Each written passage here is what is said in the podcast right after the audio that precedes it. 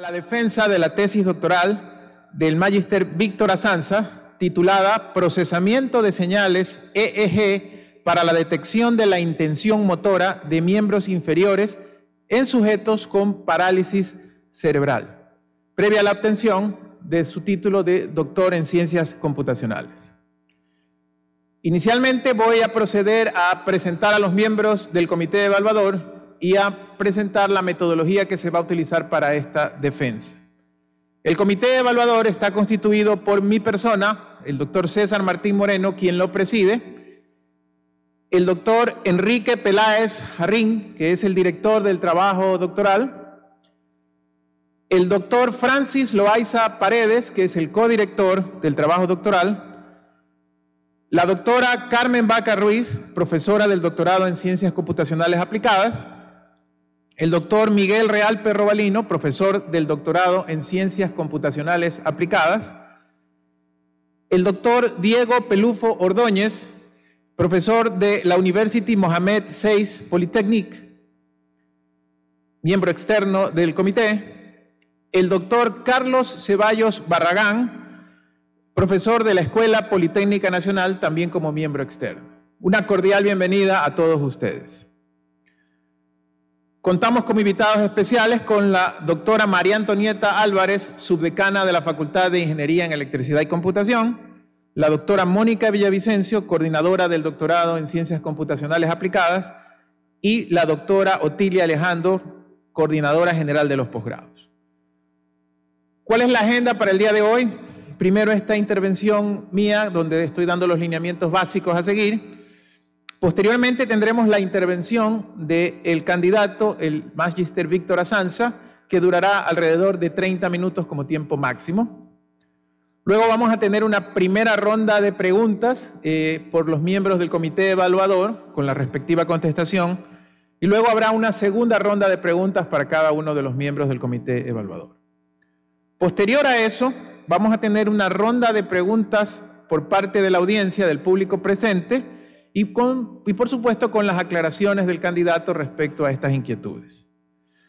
Una vez terminada esta parte, el comité evaluador va a deliberar a puerta cerrada. Les vamos a pedir a todos los, los invitados que abandonen un momento la sala para que se proceda a la deliberación y luego vendrá la comunicación del resultado final y la ceremonia de rigor.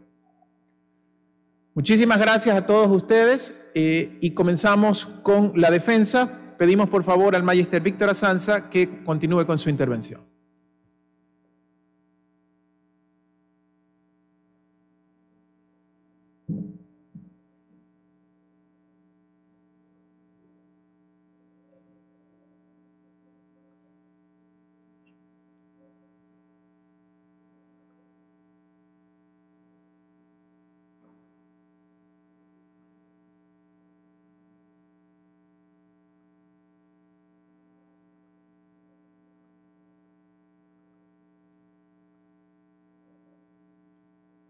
Perfecto. Muy buenos días a todos, miembros del tribunal, familiares, amigos.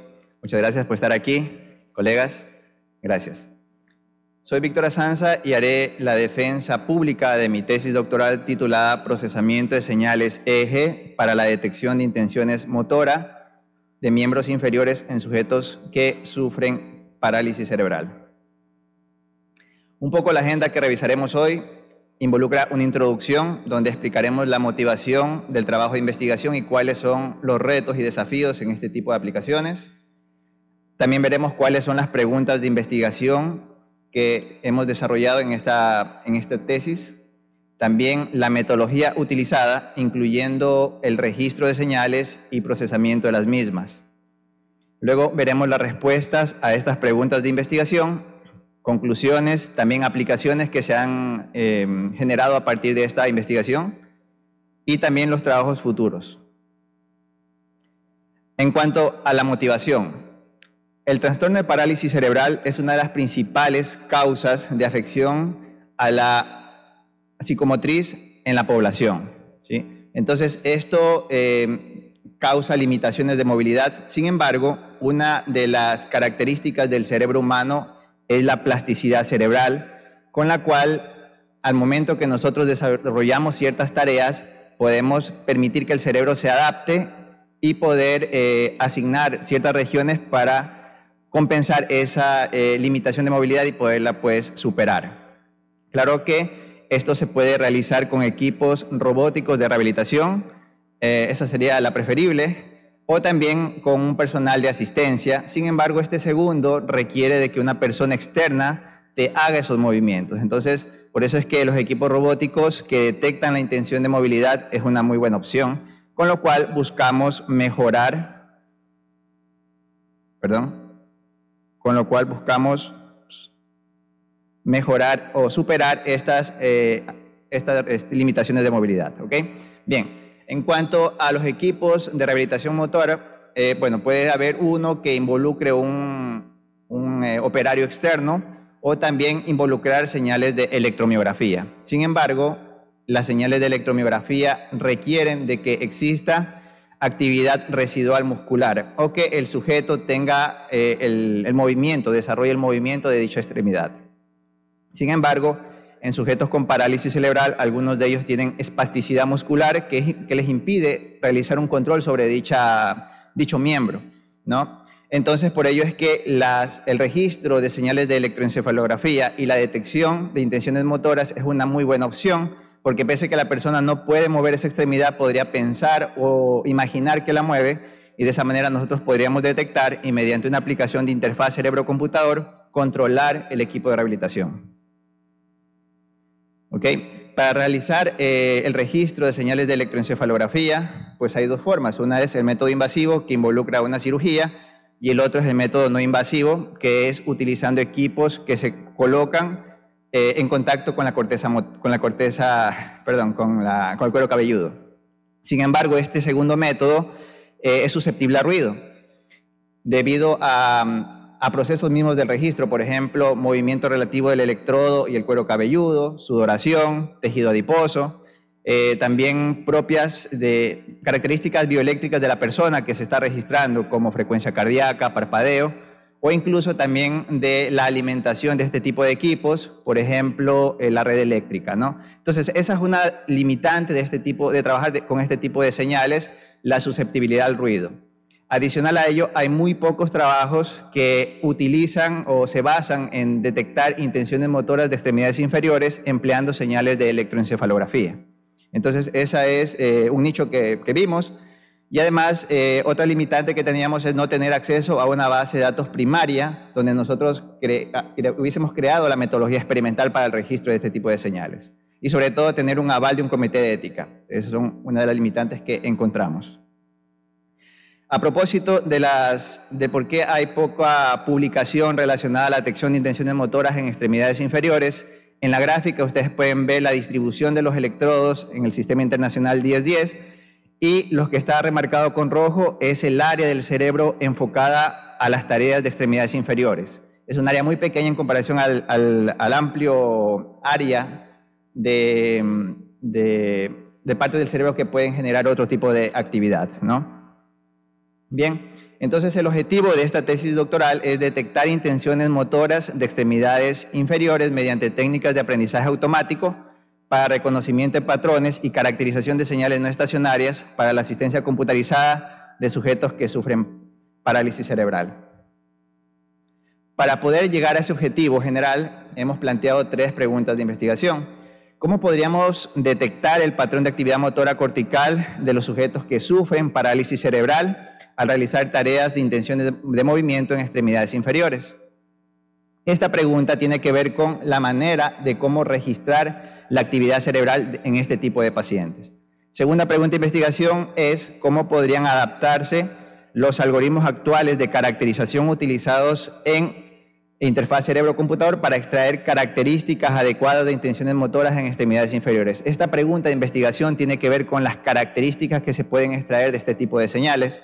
Y la tercera, ¿qué algoritmo de aprendizaje automático será eficaz para analizar señales de interfaz cerebro-computador en la detección de intenciones motoras? Este, esta pregunta tiene que ver con los algoritmos de aprendizaje que podemos utilizar, que podemos entrenar y nos permiten detectar estas intenciones. Todas estas preguntas tienen que ver con tareas en intenciones motoras eh, de extremidades inferiores. En cuanto a la metodología, hemos abarcado desde el dataset hasta el procesamiento de las señales y la clasificación, por supuesto. En este trabajo de, investigación hemos utilizado al inicio datos secundarios provistos de la plataforma Fisionet. Como pueden ver, esta es una base de datos con alrededor de 200 sujetos con tareas motoras e imagenético-motoras. Sin embargo, también hemos creado nuestra propia, bueno, se ha creado una metodología propia para el registro de señales EEG durante eh, tareas de intención de movimiento en extremidades inferiores. Para este, eh, esta metodología se utilizó el equipo OpenBCI con una frecuencia de muestreo de 125 Hz y bueno, eh, con un filtro activo de 1 a 50 Hz que involucran las bandas mu y beta de, las señales de electroencefalografía, con 16 electrodos superficiales eh, secos. Entonces, eh, como parte de la metodología que se implementó, se ubicó a los pacientes, a los sujetos de prueba, frente a un, frente a un monitor donde le dábamos indicaciones visuales de qué tarea realizar. ¿Okay? Y obviamente con el tema de las restricciones del COVID, las medidas de bioseguridad también fueron contempladas en este registro de 60 sujetos de prueba. En pantalla ustedes pueden ver cuáles eran los indicadores visuales para avisar al sujeto qué tarea debía realizar. Una de ellas es el baseline con ojos abiertos, que solo se realizó una vez. La segunda es cerrar las manos izquierda y derecha, la cual fue realizada cinco veces por cada sujeto. La siguiente es flexión dorsal y plantar en pie izquierdo y derecho respectivamente, en la cual se repitieron cinco veces por cada tarea. Y cada tarea fue acompañada de un descanso Obviamente los sujetos de prueba debían descansar luego de cada tarea y, de hecho la asignación de qué tarea debía realizar era aleatoria. Entonces, en total tenemos 124 eh, registros o archivos SV con cada uno una duración de 4 segundos, con 16 electrodos, a una frecuencia de 125 Hz, más o menos, bueno, 500 muestras o 500 samples. Bien, como parte de, la metodología también hemos abarcado el reconocimiento de patrones, en el cual empezamos a hacer una un preprocesamiento de la señal. Como vimos, hay ruido, ¿verdad? Entonces hacemos un filtrado de la señal en las bandas de interés para eliminar cualquier presencia eh, o distorsión de las señales. Como ustedes pueden ver, algunas distorsiones son de baja frecuencia, así que las señales tengan offsets, algunas otras son de la red eléctrica. Claro que en una imagen temporal no se la podrá apreciar, pero en un espectro, una imagen de frecuencia y potencia, podríamos ver las amplitudes en diferentes frecuencias cercanas a cero y en 50 o 60 Hz, dependiendo de dónde se hizo el registro. La otra eh, parte de la metodología de reconocimiento de patrones involucra la extracción de características, donde buscamos resumir esa ventana temporal de 4 segundos a un vector de features o características. Y las características que se pueden usar en este, este trabajo en puntual eh, abarcó el análisis en tiempo, análisis en frecuencia y tiempo-frecuencia. Finalmente, el bloque de clasificación usando estas características para detectar cuál fue la intención de movimiento. Bien, para responder a la primera pregunta de investigación referente a, cómo adquirir o cómo detectar señales EG durante ejecución de intenciones motoras, hemos creado una base de datos con 60 sujetos de prueba, en las cuales uno de ellos sufre de parálisis cerebral. Cada sujeto de prueba firmó una declaración juramentada, perdón, este, un consentimiento informado, y adicional a ello, esta base de datos tiene eh, una, una carta de la Junta de Revisión Institucional o la acreditación de un comité de ética del Grupo Internacional de Investigación ESDAS. Este, esta base de datos está libre, buscamos eh, compartirla para que estudiantes con interés en, análisis de, datos o ciencias computacionales puedan utilizarla sin ningún problema. Analizando este conjunto de datos y comparando los resultados con el estado del arte, tenemos los siguientes eh, resultados. En cuanto a tareas de movimiento, no hemos logrado superar eh, el estado del arte en detección de este tipo de tareas. En tareas imagenético-motor tampoco logramos superar eh, lo que reporta la literatura. Sin embargo, en tareas imagenético-motor hemos logrado superar la, la, el accuracy de detección de este tipo de tareas. Todos los algoritmos están liberados igualmente para eh, alguna comparación o estudio posterior. Bien, dentro de las publicaciones generadas al momento de responder esta pregunta de investigación, tenemos una publicación en IEEE Scopus, en la cual se hizo eh, el estudio de cómo detectar intenciones de movilidad en pacientes con parálisis cerebral, que sufren parálisis cerebral. Adicional a ello, tenemos una revisión, una revisión de literatura publicada en la revista Sensors de la editorial MDPI. Para responder la segunda pregunta de investigación que involucra las características, hemos utilizado bueno, hemos usado características basadas en densidad espectral y al inicio empezamos a utilizar algoritmos no supervisados. Pese a, ello, hemos logrado tener importantes eh, valores de detección en actividades imaginética motora de ambas manos y ambos pies. Eso significa que este tipo de características, y lo vamos a corroborar más adelante, permiten mejorar la detección en este tipo de tareas. Algo adicional es que este conjunto de datos está, fue registrado de la corteza motora, es decir, involucrando a tareas de movilidad. Sin embargo, em, quisimos utilizar la extracción de características también en otras áreas del cerebro, empleando datos de la región occipital que fueron registrados durante eh, estímulos visuales. Y de hecho, em, usando Power Spectral Density para extraer características, hemos logrado tener hasta un 80% de accuracy, empleando incluso algoritmos em, de aprendizaje no supervisado. Sin embargo, con algoritmos de aprendizaje supervisado eh, hemos logrado tener un 58% de accuracy, pero aquí hay algo curioso, porque el, el 58% de accuracy con algoritmos de aprendizaje supervisado fue con estímulos generados por un monitor. Pero obtuvimos mejores resultados cuando el estímulo fue generado, como ustedes pueden ver a su derecha, con una especie de visor con una, eh, una luz LED. Entonces, la intención era, el estímulo era más fuerte y por tanto mejor, mejoró la detección y al momento de extraer características basadas en PCD eh, usando K-means, pues dio un accuracy alto, justamente por eso, ¿no?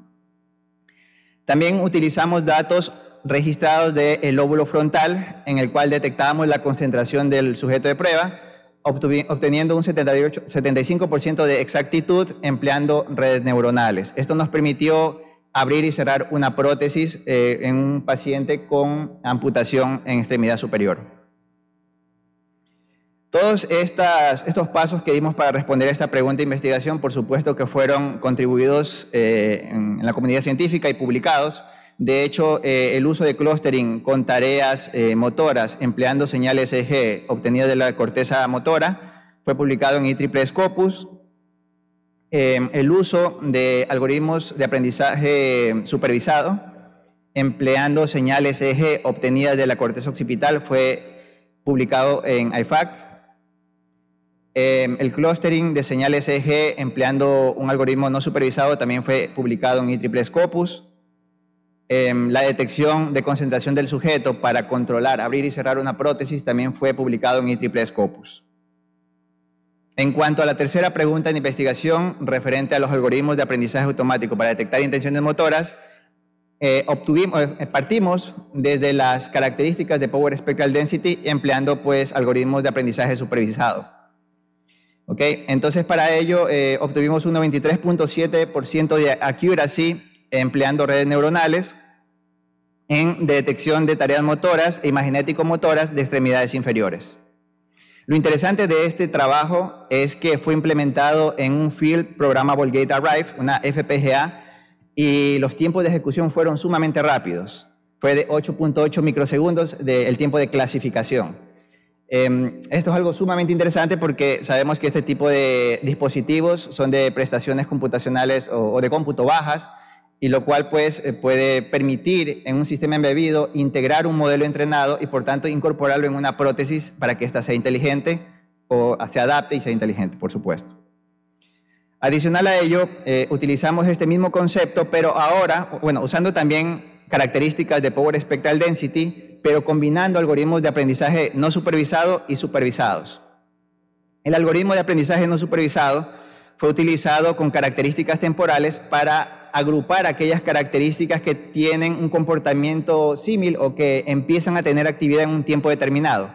¿Por qué? Porque cuando uno realiza una tarea motora, bueno, o uno realiza una tarea eh, que genere datos de electroencefalografía, eh, cómo nosotros sabemos en qué momento empezó a realizar la tarea el sujeto de prueba. Entonces, con este algoritmo de aprendizaje no supervisado, detectamos en qué momento empiezan a tener comportamiento los electrodos y los agrupamos. Y luego que los agrupamos, con Principal Component Analysis bajamos a una dimensionalidad conocida para poder utilizar un algoritmo de aprendizaje supervisado y clasificar estas señales. Esta combinación nos ayudó a obtener un 95.1% de accuracy en detección de intenciones de movilidad en, extremidades inferiores. Estos trabajos también fueron publicados. De hecho, el clasificador inicial con aprendizaje, algoritmos de aprendizaje supervisado implementado en FPGA fue publicado en IEEE Scopus. Y el segundo trabajo que combina tanto los algoritmos no supervisados y supervisados fue publicado en IFAC también. Bien, dentro de las conclusiones podemos eh, notar de que la metodología experimental desarrollada para el registro de señales EG durante la ejecución de intenciones motoras eh, en sujetos sanos, eh, bueno, también como parte del dataset participaron sujetos con amputación. Entonces, este, este experimento, esta metodología experimental sirve, sirvió para el registro de datos y también sirvió en detectar intenciones de movilidad. Dentro de las características basadas, eh, las características basadas en densidad espectral nos han dado buenos resultados para detectar o intenciones de movilidad en extremidades inferiores. Y en cuanto a los algoritmos, podemos notar que la combinación de aprendizaje no supervisado y supervisado para clasificar o detectar intenciones de movilidad nos, nos ha permitido obtener hasta un 95.1% de accuracy. Adicional a todo esto, eh, dentro del proceso para responder cada pregunta de investigación, las técnicas que desarrollamos fueron utilizadas en otro tipo de aplicaciones, eh, obviamente con relación, por supuesto, en este caso, señales bioeléctricas de electromiografía. Como ustedes pueden ver, también usamos eh, algoritmos de aprendizaje no supervisados con señales de electromiografía y fue publicado este trabajo en IEEE Scopus también. Asimismo, usamos algoritmos de aprendizaje supervisado eh, detectando intenciones de gestos, empleando señales de electromiografía y también fue publicado en IEEE Scopus. Adicional a ello, usamos algoritmos de aprendizaje supervisado en un dataset de tiempo de tecleado para detectar eh, pacientes con Parkinson y también fue publicado en IFAC este, este trabajo de investigación. Pese a que nosotros ya, bueno, pese a que se respondieron las tres preguntas de investigación, eh, hay ciertas aplicaciones que llaman la atención. Entre ellas, por ejemplo, el uso de clasificadores en tiempo real que estén corriendo en sistemas embebidos de bajas prestaciones computacionales. se puede eh, ir trabajando en, este, en esta área, ya que tenemos la base de datos que hemos liberado y también los códigos de detección. También em, se pueden realizar equipos de rehabilitación motora empleando señales de EG para lo cual se pueden entrenar modelos usando la base de datos que está liberada. Adicional a ello, eh, como trabajo futuro, se podría realizar registros de señales EEG durante tareas motoras que no sean necesariamente ejecución de movilidad de extremidades. Podría ser pensar, podría ser viendo algún otro estímulo visual, por ejemplo. Muchas gracias por su atención.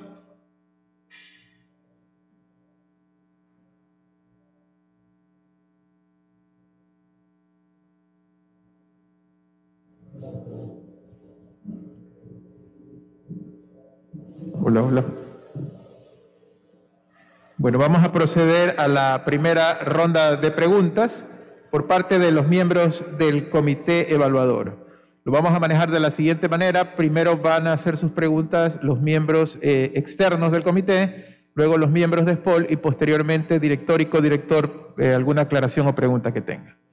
Eh, vamos a comenzar, por favor, con el doctor Carlos Ceballos. Muchas gracias, eh, Víctor. Muy buena presentación, muy buen trabajo. Bueno, mi especialidad en sí es en la parte de neurofisiología y, claro, sobre todo con la parálisis cerebral. Se habla mucho en la, tesis sobre la intención motora, la ejecución motora. Entonces, eh, para ti, por ejemplo, la intención motora, porque por ejemplo tú puedes tener la intención de hacer algo ahora, pero no lo haces ¿Y cómo, por ejemplo, una de estas aplicaciones podría detectar si lo que tú estás pensando o que intentas hacer eh, en realidad no lo quieres hacer, solamente lo estás programando. A modo de, de, broma dicen, bueno, a veces quieres matar a tu jefe y ya piensas cómo lo matas, pero al final nunca lo haces, porque no hay esa intención, que obviamente en los casos de psicosis y todo eso, eso es lo que está trastornado. Pero, por ejemplo, ¿existiría la posibilidad de esa intención motora calcular si solamente es una intención calculada o no, o solamente se ve un on-off? Muchas gracias, Carlos, por la pregunta. En realidad, al momento que uno registra datos de electroencefalografía y decirle al paciente, quiero que pienses en mover tu mano, por ejemplo, realmente nosotros en el proceso de registro no, no tenemos forma de corroborar que realmente lo está haciendo. Sin embargo, se podría utilizar visualización de tareas motoras en el cual por neuronas espejo sí se tendría esa actividad en la región del cerebro. Sin embargo, ¿por qué no lo usamos? Porque eso implica tener una pantalla y estar viendo que una mano se cierra o viendo a alguien que la esté cerrando. Por eso es que nosotros apelamos a, la buena participación de cada sujeto de prueba y que realmente él piense en primera persona que estaba ejecutando dicha tarea. Entonces, en el, ¿cómo, lo, ¿cómo podemos detectar eso? Pues la base de datos que creamos pues tenía, em, tenía tanto la ejecución motora e imagenético motora de todas las tareas que ustedes ven en pantalla. Es decir, se le decía que mueva la mano, eh, en el proceso motor que mueva la mano, que mueva el pie, luego en, el proceso de, de, registro de datos de electroencefalografía durante ejecución de tareas imagenético-motoras, se pedía que haga lo mismo, pero en este caso no mueva nada, simplemente se imagine en primera persona realizar dicha tarea.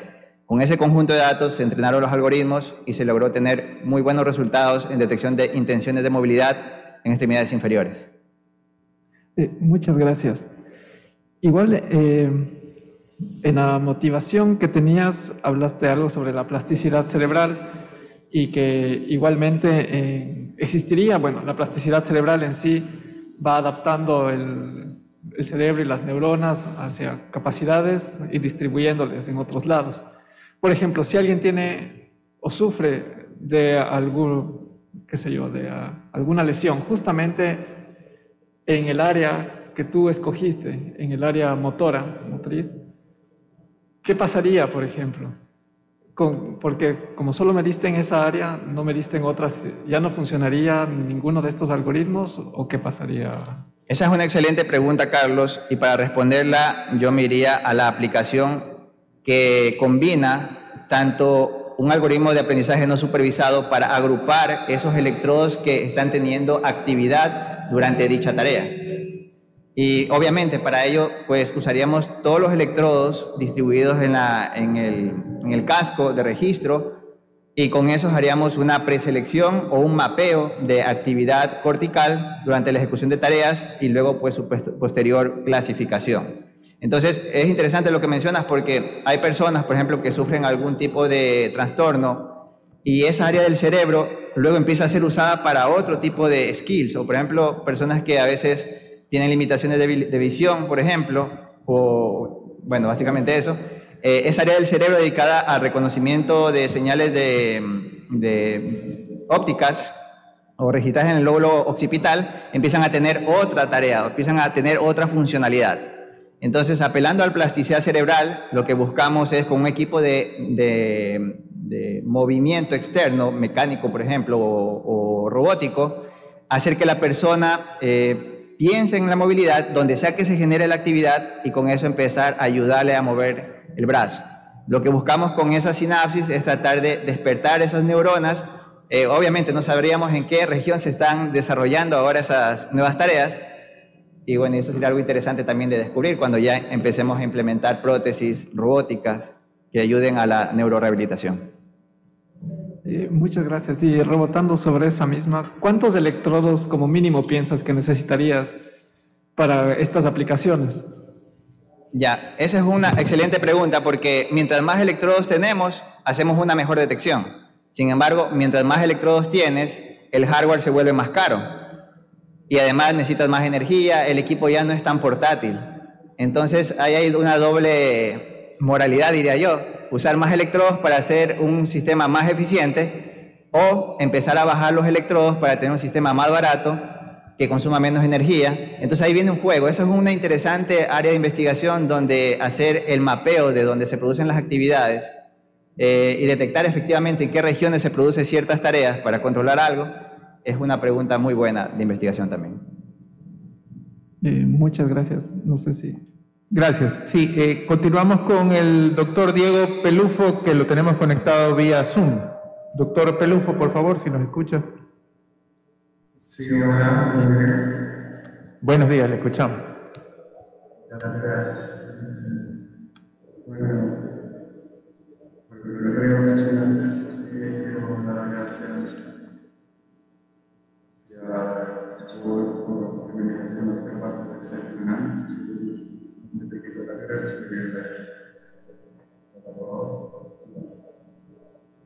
bueno, colaborador, sería una relación entre los demás y productiva y agradable. En cuanto a, la defensa, en la que todo, pues, nada más que ya también colabora, directora, ha sido igualmente un placer revisar la distancia hemos escrito, las disertaciones que muy agradable y. Gracias por hacerlo de, de, de esa manera, por buen manejo del tiempo y, y manejo conceptual de la muy de aplicación. En cuanto, eh, en cuanto a la realización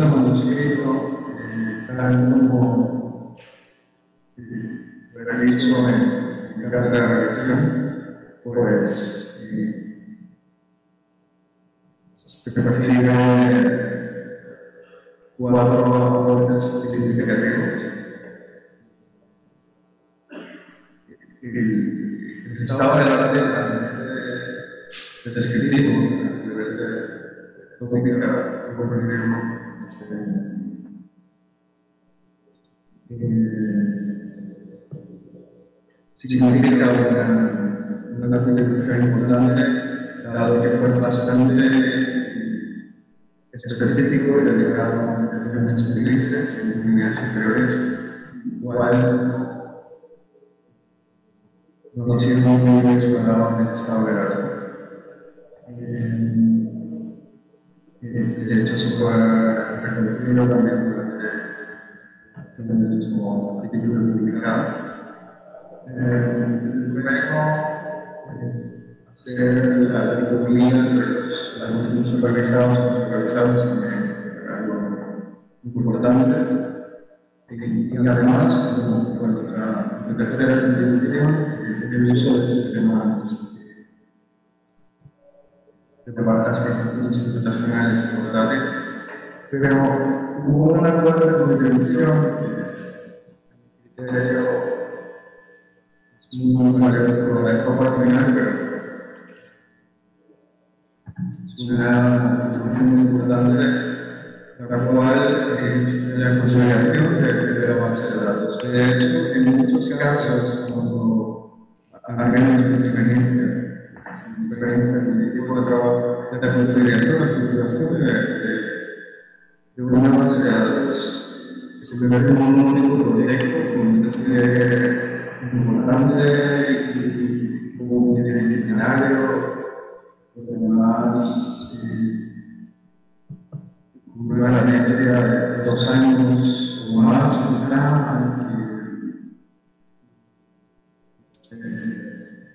con voluntarios, personas de todo este de datos, y ha sido una empresa que, que ha, que ha llevado directo muy bien, así que te felicito por ello, es un trabajo increíble, valiosísimo, que por supuesto has tenido colaboradores en ello, pero indudablemente tu liderazgo, pero bueno, te en la ciudad de importantísimo. Eso es lo que quería cerrar.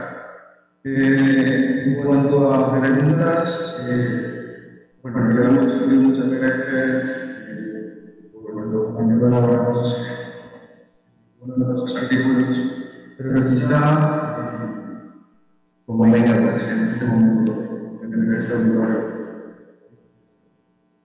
traer a colación por qué un paradigma de reconocimiento de valores. Es decir, qué lo hace adecuado respecto a un paradigma, digamos, de aprendizaje profundo, razonamiento basado en casos, otro, otro paradigma. ¿Por qué un, reconocimiento de valores resulta adecuado en sistema aplicación. Perfecto, Diego, muchísimas gracias por tus palabras. Y mm, bueno, en respuesta a tu pregunta, el reconocimiento de patrones nos permitió, primero que nada, entender las señales. Desde el momento en que empezamos a hacer el registro de primera mano y empezamos luego a analizar esos registros, nos dimos cuenta inclusive de que habían pacientes que demostraban que tenían un poquito de incomodidad al momento de usar el casco y se movían y todo. Y nosotros ya decíamos, ay, estos datos ya creo que no van a valer. Y cuando los analizábamos, veíamos que justamente había una alta presencia de ruido. Entonces, este paradigma de reconocimiento de patrones nos permitía desde ese momento ya descartar los datos. No de tomarlos y empezarlos a enviar a un sistema de caja negra, por ejemplo, donde solito vea cuáles son los mejores eh, eh, tareas que se pueden detectar, pero el paradigma de reconocimiento de patrones desde el primer bloque ya nos permitía entender y analizar los datos, si es que había ruido o no. Y de esa manera descartarlos y luego de ello ya ir avanzando con la extracción de características, ir eh, viendo con cuáles teníamos mejor diferenciación de este tipo de tareas y finalmente la clasificación. Entonces, la respuesta para Diego es la transparencia que nos permite esta, este paradigma de reconocimiento de patrones nos ayudó desde el momento que empezamos a registrar los datos.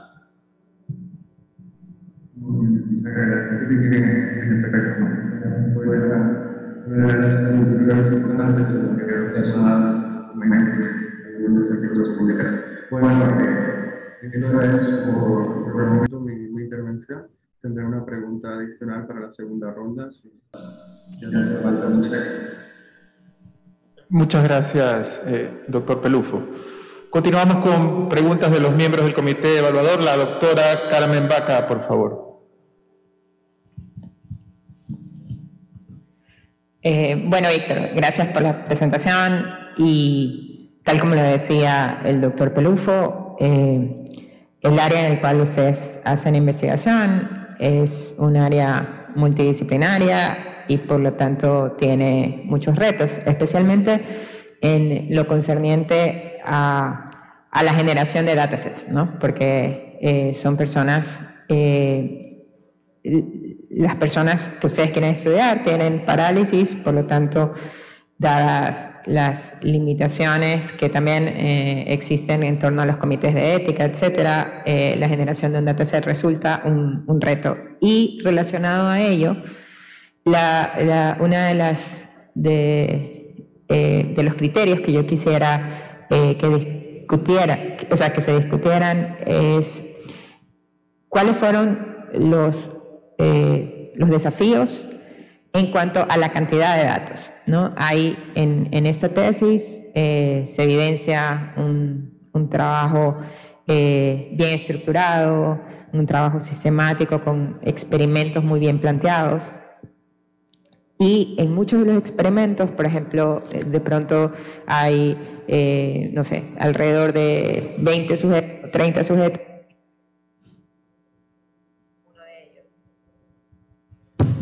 Tal vez uno de ellos sufre de parálisis cerebral.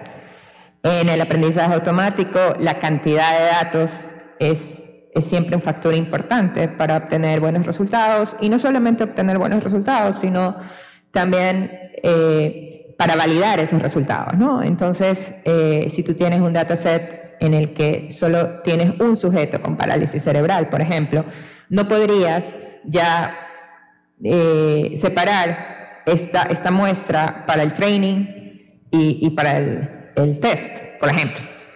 Eh, bueno, y asociado a ello hay también muchos otros eh, desafíos como el tema del aprendizaje profundo, por ejemplo, que es eficaz en cuanto se tenga una, una gran cantidad de datos. Entonces, supongo que representó un desafío y, y, es alrededor de allí eh, la, pregunta, ¿crees tú que con esta cantidad limitada de datos eh, todavía estos eh, resultados son resultados que se pueden proponer para este, este tipo de dispositivos que se podrían construir ¿no? a partir del trabajo que ustedes han hecho?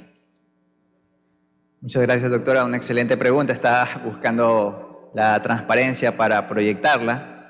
Entonces, respondiendo a su pregunta, si de pronto nosotros quisiéramos un algoritmo que permita detectar si un sujeto tiene o no parálisis cerebral durante la ejecución de XY tarea, en ese sentido, en ese contexto, no nos serviría la base de datos, porque en efecto solo hay un paciente o un sujeto de prueba con parálisis cerebral. Sin embargo, eh, estoy proyectando ahorita eh, y hay un, trabajo interesante de Shin y, bueno, y Edol, donde él, eh, en efecto, ¿sí? bueno, en ese, en ese trabajo de investigación, él registró señales en sujetos sanos y con parálisis cerebral. Y lo que este investigador detectó fue de que la tarea, las tareas involucradas a movimiento imagenético y, y motor como tal generaban actividad en la misma región que los sujetos sanos. Entonces, bajo ese, bajo ese, ese, ese, ese trabajo de investigación, justificamos coger todos los pacientes, todos los, los, sujetos, todos los datos de todos los sujetos de prueba y empezar a dividir en un 70-30 y dedicarnos a detectar solo las tareas imagenético-motor. Es bajo ese concepto que logramos hacer eso. Ahora, recapitulando también el por qué solo hay un sujeto con parálisis cerebral, en realidad yo soy una persona de perfil técnico y cuando ya me tocó dar ese acercamiento con las personas que, con los sujetos que, que amablemente se prestaron como voluntarios, créanme que fue muy difícil registrarle datos. Muy complejo. Eh, sí, muy, muy, mm, muy buen argumento. Eh, y, y en el análisis que ustedes realizaron, entonces, eh, comprobaste en efecto esta, este paralelismo entre, entre las señales eh, de sujetos sanos con sujetos enfermos. Correcto, correcto. Sí se logró hacer la detección solo de imagenético motor y motor, teniendo los resultados que habíamos compartido, sí.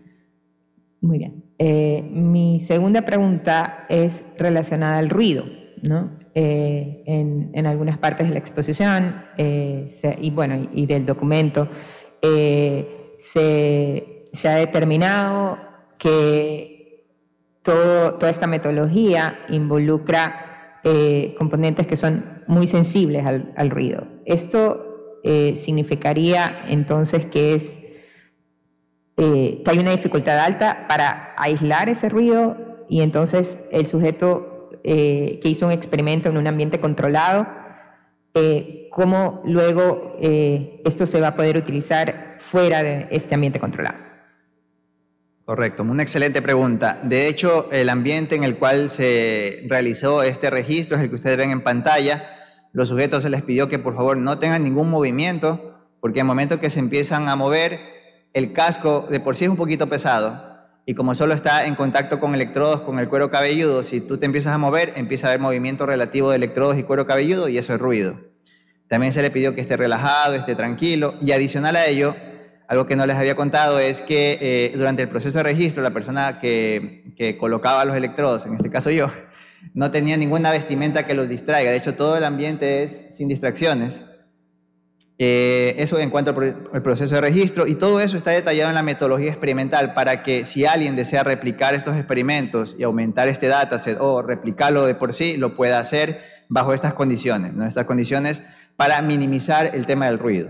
Entonces, para empezar, tendríamos problemas de, movimiento relativo de electrodos y cuero cabelludo. Adicional a ello, teníamos que estar monitoreando las baterías porque bajo ciertos niveles de batería las amplitudes de las señales empezaban a deteriorarse. Adicional a ello, este equipo que ustedes ven ahí en pantalla es un equipo inalámbrico, o sea, de entrada ya tenemos ahí la eliminación del ruido de la red eléctrica. Sin embargo, eh, este equipo, es el que ustedes ven en pantalla, sin embargo, este equipo tiene cables, entonces había que tener mucho cuidado. Felizmente, pues como soy electrónico, me tocó pues ahí aplicar un poquito de ingeniería para evitar ese ruido en la parte de registro de datos. Y respecto, respecto a esto, ¿no? a esta sensibilidad eh, al, ruido, eh, ¿Cuál sería la dificultad luego? Porque al desarrollar o implementar un dispositivo que pueda ayudar a establecer movimiento solamente controlado por el cerebro, probablemente el sujeto ya en, una fase de, pruebas lo va a utilizar no en un ambiente controlado. Entonces, ¿te parece que esa puede ser una limitación para implementar un dispositivo final. En efecto, de hecho, si me ayudan por favor con un video que quería compartirles, en ese video ustedes van a poder ver que la persona para poder controlar la prótesis, porque esa fue una aplicación que hicimos en tiempo real, no se tenía que mover, o sea, tenía que estar quietita con todos los 16 electrodos, con las baterías bien cargadas y él sentado, bueno, en este caso yo sentado, y podía controlar la prótesis pero bajo ningún concepto yo habría probado este sistema caminando o llevando las compras en la mano, porque efectivamente ahí viene el ruido.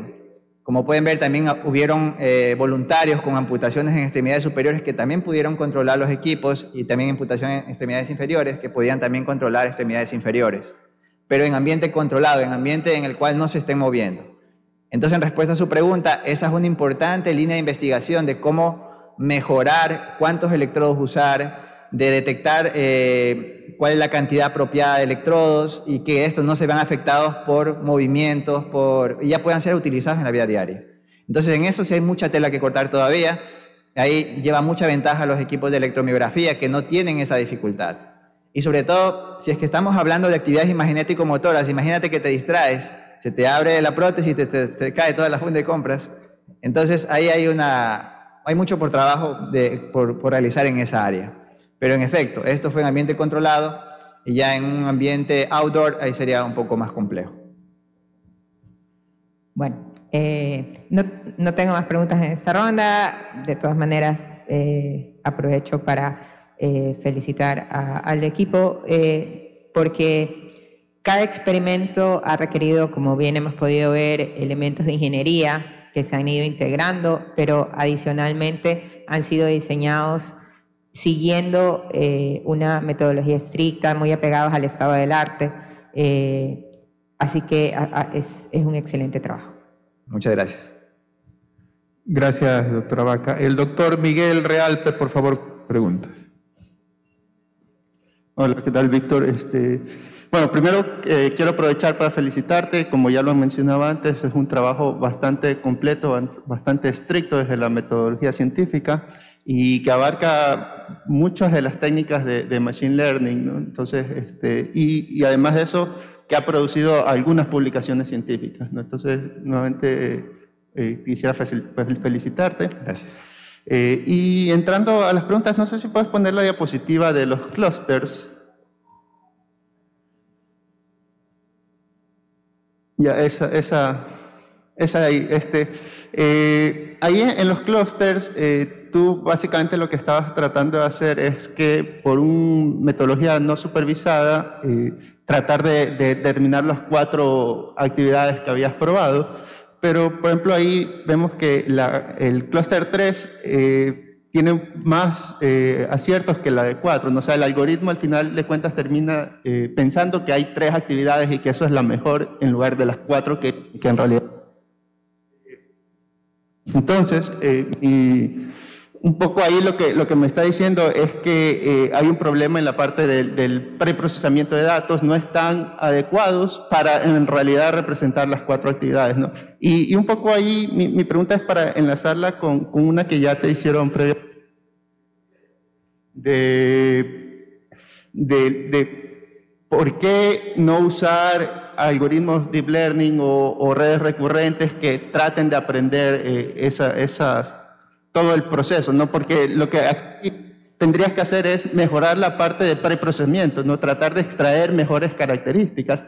Pero eso, debido a la complejidad, tendrías que saber cómo funciona el cerebro, cuáles son los ruidos reales que están existiendo para poder extraer las verdaderas características que un poco lo, justificaste que lo, necesitas y por eso usaste eh, reconocimiento de patrones, pero vemos que en realidad es algo muy complejo, entonces, ¿por qué no eh, tratar de, explorar esa, posibilidad de las redes profundas o de redes recurrentes, en este caso, eh, procesar esas series de tiempo?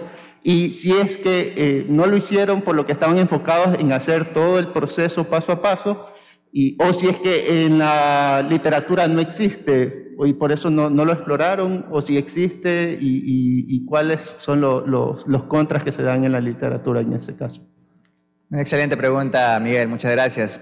En efecto, eh, como ustedes pueden notar, aquí usamos algoritmos no supervisados con el ánimo de verificar qué tan, buenos eran las, qué tan buenas eran las características, en definitiva. Sin embargo, como teníamos buenos resultados en la parte imagenético, fue esa la razón por la cual eh, continuamos con la investigación usando esas mismas características, pero ya con otros algoritmos de aprendizaje supervisados.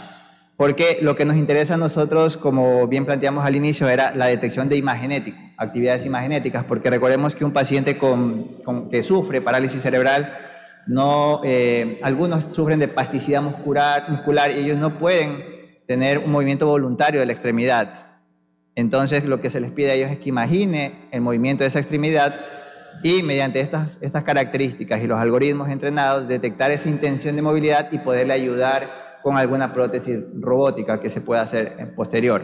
Entonces eso con respecto a, a la gráfica que ustedes ven en pantalla, sí requiere una mejor inspección de características si es que eh, nuestro objetivo hubiese sido enfocarnos a la detección de tareas motoras, por supuesto. Hay muchas características que se pueden usar. Ahora, con respecto a, por qué usamos un reconocimiento de patrones que nos permita ver cuáles son los electrodos, cuál es la región que se activa, es precisamente para, para futuro ir eliminando electrodos y quedarnos solamente con los necesarios que ayuden a detectar intenciones imagenético-motoras. Si usamos una técnica Deep Learning, quizás, eh, por ejemplo, teniendo el dataset, podríamos generar, aquí no la tengo creo, podríamos generar imágenes de Power Spectral Density y enviar como una imagen. De hecho, eh, estamos haciendo pruebas, eh, bueno, aquí no, estos son todos los electrodos, pero con la data generada podemos generar imágenes espectrales en las cuales tenemos frecuencia, eh, tiempo, frecuencia y potencia en la, tercera dimensión y enviarlo a una convolutional neural network, por ejemplo. Pero de momento no hemos tenido muy buenos resultados justamente porque la caracterización del Power Spectral Density obedece a una distribución espacial de los electrodos. Porque si yo los pongo de 1 al 30 y al 16, en el orden que va, puede que tenga actividad en ciertos electrodos, pero de momento estamos probando en distribución de los electrodos en la imagen que se genera del Power Spectral Density basado en regiones, en regiones del área, en regiones, perdón, del cerebro. Por ejemplo, primero la lóbulo frontal, lóbulo eh, motor, somatosensorial, occipital, y ahí generar las imágenes para probar con, con, con redes neuronales profundas. Pero eh, de momento los resultados no han sido tan buenos porque todavía nos falta un poquito más evaluar la distribución de los electrodos al momento de extraer estas imágenes eh, espectrales. Ok, gracias. Eh, otra pregunta en relación a, a los a los pacientes en sí, un poco lo de la, de la base de datos que, que, solo tienen un paciente, este, que ya lo justificaste, que hay estudios que demuestran que la actividad es similar a, los que, a, los, a las personas que no tienen ningún problema. Este, igual me, me surge la, la, pregunta en relación a lo que mencionabas de la plasticidad cerebral. Eh, porque si una persona ya tiene parálisis por más tiempo, el, cerebro pues se, reconecta y comienza a hacer, aprender cómo, cómo hacer nuevas eh, conexiones neuronales para, para, desarrollar las actividades.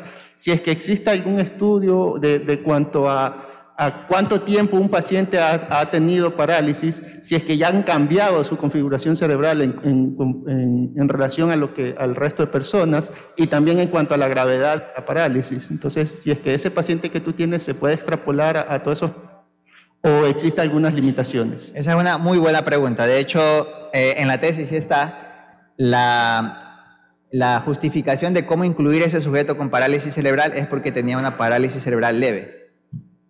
Si es una parálisis cerebral un poco más aguda, ahí no podríamos generalizar ese conjunto de datos. Y a propósito de la, de la pregunta inicial de, de, cómo se distribuiría la, la, actividad cortical de una persona con parálisis cerebral, este trabajo también eh, demuestra de que cuando los sujetos realizan, por ejemplo, tareas de movimiento, eh, se habilitan, por ejemplo, las regiones del lóbulo temporal, porque este tipo de paciente, el paciente, bueno, los pacientes usados eh, en este experimento tenían una sensibilidad alta al ruido, o sea, cualquier ruido los molestaba. Entonces, en, la, en, el mapeo de la región del, cerebro que se activaban estaban los lóbulos temporales, lóbulos occipitales, a diferencia de, de, un, sujeto control que solo generaba actividad en la región de la corteza motora. Entonces, eh, y eso es solamente con sujetos eh, jóvenes. Ahora, un trabajo que diga cuál es la evolución de la actividad cortical en el proceso de degradación de movilidad de un sujeto con parálisis cerebral, no, no hay, es una pregunta muy buena que se podría hacer, y no solamente ver su deterioro, sino por qué no ver cómo se mejora al momento de usar este tipo de equipos de rehabilitación. Está eso en la mira de, de cómo un trabajo de investigación futuro, realizar primero el equipo de, de control basado en intenciones de movimiento imaginético motor, pero no solamente registrarlas y controlarlas, sino de luego de un cierto tiempo de usar este equipo de neurorehabilitación, ver qué regiones están, eh, se están activando. Si, por ejemplo, un sujeto con parálisis cerebral no tiene actividad cortical en la región marcada como corteza motora, sino tiene en algunos lugares, como te acabo de mencionar, y depende de cada caso. Pero se podría hacer eso, o sea, con el equipo de neurorehabilitación, dar un mes de prueba o ciertos días de prueba, bueno, un mes sería, y luego volver, volver a registrar y volver a mapear qué áreas del cerebro se están ahora generando, si cada vez se vuelve algo más uniforme. Entonces, esa es una pregunta muy buena de investigación que respaldaría el uso de equipos de neurorehabilitación motora, que es algo que está en, en mira como trabajo futuro de investigación también. Ok, listo. Eh, muchas gracias. No tengo más preguntas por ahora. Gracias a ti, Miguel. Gracias, doctor Realpe. Continuamos con preguntas o comentarios del doctor Enrique Peláez, el director del trabajo. Bueno, buenos días con todo, buenas tardes ya, de hecho, bueno, todavía somos días. nada, durante todo este tiempo el director y el codirector hemos tenido de manera exhaustiva tiempo para eh, en, en todos estos aspectos que hemos discutido el día de hoy. Sin embargo, algo que sí me gustaría que nos cuentes es, eh, si tomamos como referencia la planificación que se hizo al inicio, aunque lo mencionaste en el tema de los trabajos futuros, em, el tiempo que ha transcurrido, y me refiero a los supuestos que pusimos al inicio en las preguntas, Pensando ahora en tu expertise desarrollada durante todo este tiempo en distintos campos, ¿cuál crees tú es aún un reto uh, que habría que vencer en, este tipo de investigación? Que probablemente va a servir mucho a futuras generaciones interesadas en este campo. Una excelente pregunta, eh, Enrique. Bueno, pues una una área de interés para este tipo de aplicaciones que sigue siendo una limitante, eh, lo mencionamos, es mientras más electrodos tienes, tienen mejor eh, señales, tienen más datos, pero la limitante es cómo ir reduciendo ese tipo de, esa cantidad de electrodos para que, sea, para que se pueda hacer un equipo ya portátil que no requiera mucho consumo de energía, que puedas usarlo. O sea, hay muy pocas aplicaciones que tú ves usando un casco todo el día, ¿no? ¿Por qué? Porque es un casco pesado. De hecho, algunos sujetos de prueba reportaron que les empezaba a doler el cuero cabelludo y solo querían participar en una, una, una corrida nomás del experimento. Algunos, y de hecho nos dábamos cuenta que cuando ellos empezaban a, mostrar malestar, se movían y al analizar los datos ya había que descartarlos. Entonces, ese es un reto, ¿no? Eh, cómo reducir la cantidad de electrodos y a la vez mejorar el accuracy de la detección de las intenciones de movimiento, las intenciones de pensamiento, cualquier tipo de tarea mental que se esté haciendo. Ese es uno de los desafíos. Muy bien, gracias. Gracias. Eh, doctor Francis Loaiza. Ok. Bueno, ok, muchas gracias, César. Bien, primero por felicitarte, Víctor, por tu excelente trabajo y la acertada dirección de, Enrique. Y bueno, y siempre hemos estado trabajando y, mirando las cosas como, como irlas haciendo ¿no? y desarrollando el tema de los experimentos. Entonces, mi pregunta va más como, ¿cómo te has planteado en un, trabajo, en trabajos futuros? No sé si continuar tal vez eh, mirando un poco o intentar reclutar también algunos pacientes más con PCI como para poder eh, mirar los datos que ya están recolectados y pues se podría entrenar con los datos eh, de los sujetos sanos y probarlos ese, ese resultado con los sujetos con, con PCI. Eh, eso por un lado. Y, y por otro lado, bueno, no sé si piensas abrirte tal vez en, otros, en, en, otras líneas de, de, investigación que estén relacionadas al tema. Muchas gracias, Francis. Una excelente pregunta. Verás, cuando hacías la primera pregunta, me acordaba cuando, cuando el doctor Clever, González, que está acá, que nos acompaña, ¿Qué tal? Él es neurocirujano y él me, me, me dio el, contacto de, de, una paciente con parálisis cerebral infantil. Y, y, bueno, fui, traté de registrar los datos y realmente fue muy difícil. Entonces, como un trabajo futuro o promesa, diría yo, tengo, tengo que registrar más datos eh, de pacientes con PCI para poder tratar de, hacer una mejor detección de intenciones de movimiento y con el tema de la neurorehabilitación, tratar de ayudar a, este sujeto de prueba que participó en el primer registro de datos. En cuanto a la segunda pregunta, em, algo que, veo que tiene bastante potencial es el uso de imágenes espectrales, pero ahí viene el tema del mapeo, de la distribución de los electrodos y cómo esa imagen generada del, patrón del Power Spectral Density puede ser eh, clasificable con un Convolutional Neural Network, por ejemplo. Entonces, esa área de investigación eh, de ya enfocarnos a, partir de un, conjunto de, datos válidos y empezar a usar otro tipo de técnicas es algo que tengo planeado seguir contribuyendo y publicando en esa área. Agradecemos al doctor Loaiza. Antes de comenzar con la segunda ronda de preguntas, yo tengo una inquietud particular eh, y tiene que ver un poquito con lo que nos mencionó Víctor sobre la los componentes electrónicos utilizados. Eh, se mencionó que la solución estaba basada en una tarjeta FPGA con una configuración básica. ¿Cuál es la perspectiva de uso de esa tarjeta eh, en la práctica, ya cuando estemos pensando en un prototipo final? Y el tema de seguridades, ¿verdad? De seguridades tanto eléctricas como de, de, de interfaces de conexión. ¿Cuál es la perspectiva que tienes al respecto? Una excelente pregunta, César. Eh, aquí viene el tema de la instrumentación. Entonces, mientras el, electrodo tiene una menor impedancia en la conexión con el cuero cabelludo, se tiene una mejor señal y puede que menos ruido.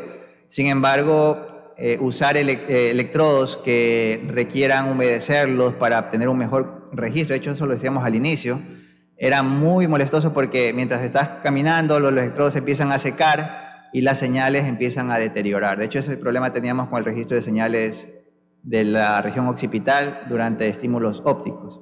Entonces el camino está en el uso de electrodos secos. Entonces OpenBCI ofrece electrodos secos, sin embargo, em, este equipo, por ejemplo, em, es costoso, primero, y segundo, para una aplicación ya comercial, solo la tarjeta ya eleva el costo del producto final. Entonces, eh, la idea es desarrollar hardware de código abierto para registro de electrodos y empezar a trabajar en la reducción de los electrodos manteniendo un accuracy bueno en detección. Y eso por un lado. En cuanto a la seguridad, eh, hay muchas prótesis que son, tienen baterías recargables, y tienen eh, detección de señales de electromiografía. Entonces, sí hay un antecedente de dispositivos comerciales enfocados a, a electromiografía y se podría hacer algo parecido para electroencefalografía. El único problema es que imagínate controlar una prótesis de mano y que el cable llegue hasta acá. Entonces el tema del cableado no es tan bueno, así es que podría ser usar un, un handset, un equipo, pero con comunicación inalámbrica. Y bueno, pues ahí ver algún tipo de, comunicación de bajo consumo. Y bueno, se complica esto un poquito más, pero eh, hay mucha tela por, cortar en este caso. Había mencionado el tema de la aplicación con FPGA, era por el tiempo de, clasificación que es sumamente rápido.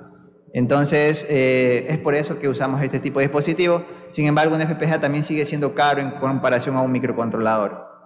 Entonces, la idea sería como empezar a usar sistemas embebidos como el SP32 y tratar de, cargar ahí un modelo entrenado. Ya hemos hecho pruebas de eso, hemos eh, entrenado algoritmos y luego el modelo entrenado ponerlo en un, en un SP32 que cuesta unos 16 dólares y ya tenemos redes neuronales ahí corriendo. El problema es que esa red neuronal no sigue aprendiendo, entonces se podría trabajar con algún tipo de, de sistema que, que viva procesando datos, actualizando parámetros y descargándolo inalámbricamente al dispositivo final. Entonces, se me ocurren un poco de ideas, una más cara que la otra, pero por ahí va. O sea, hay que tener en cuenta también, todo empezando desde las señales que se registran.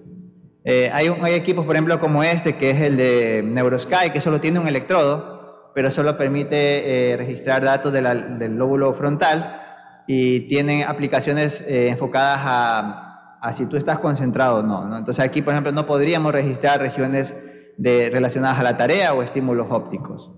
Entonces, bueno, por ahí va mi respuesta, César.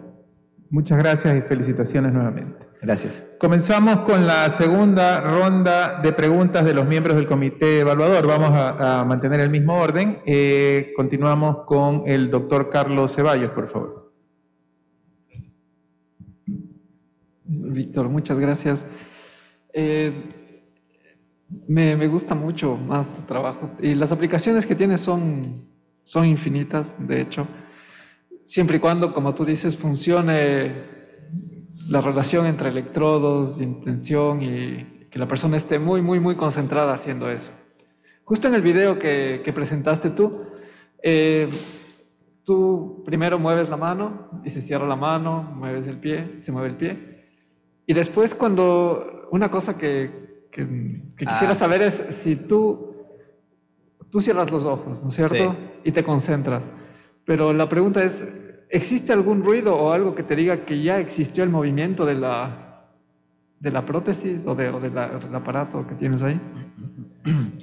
No hay feedback, pero para mí el feedback fue el movimiento de los servomotores cuando se cerraban. Entonces dije, ah, ya, bueno, se movió la mano pero, pero los experimentos no tuvieron feedback en el, en el, sentido de que se le decía piensa el movimiento y ya lo detectamos. No, no había feedback, era open loop. Entonces se le decía piensa en la tarea y la persona pensó en la tarea y luego eso se registró y se guardó, se entrenó, se clasificó. De tal manera que el sistema, tú pensabas la tarea y lo detectaba y hacía el movimiento de la prótesis. Y eso, por ejemplo, para ti funcionó desde la primera vez que lo hiciste o llevó algún tiempo para que lo puedas hacer como mostraste en el video?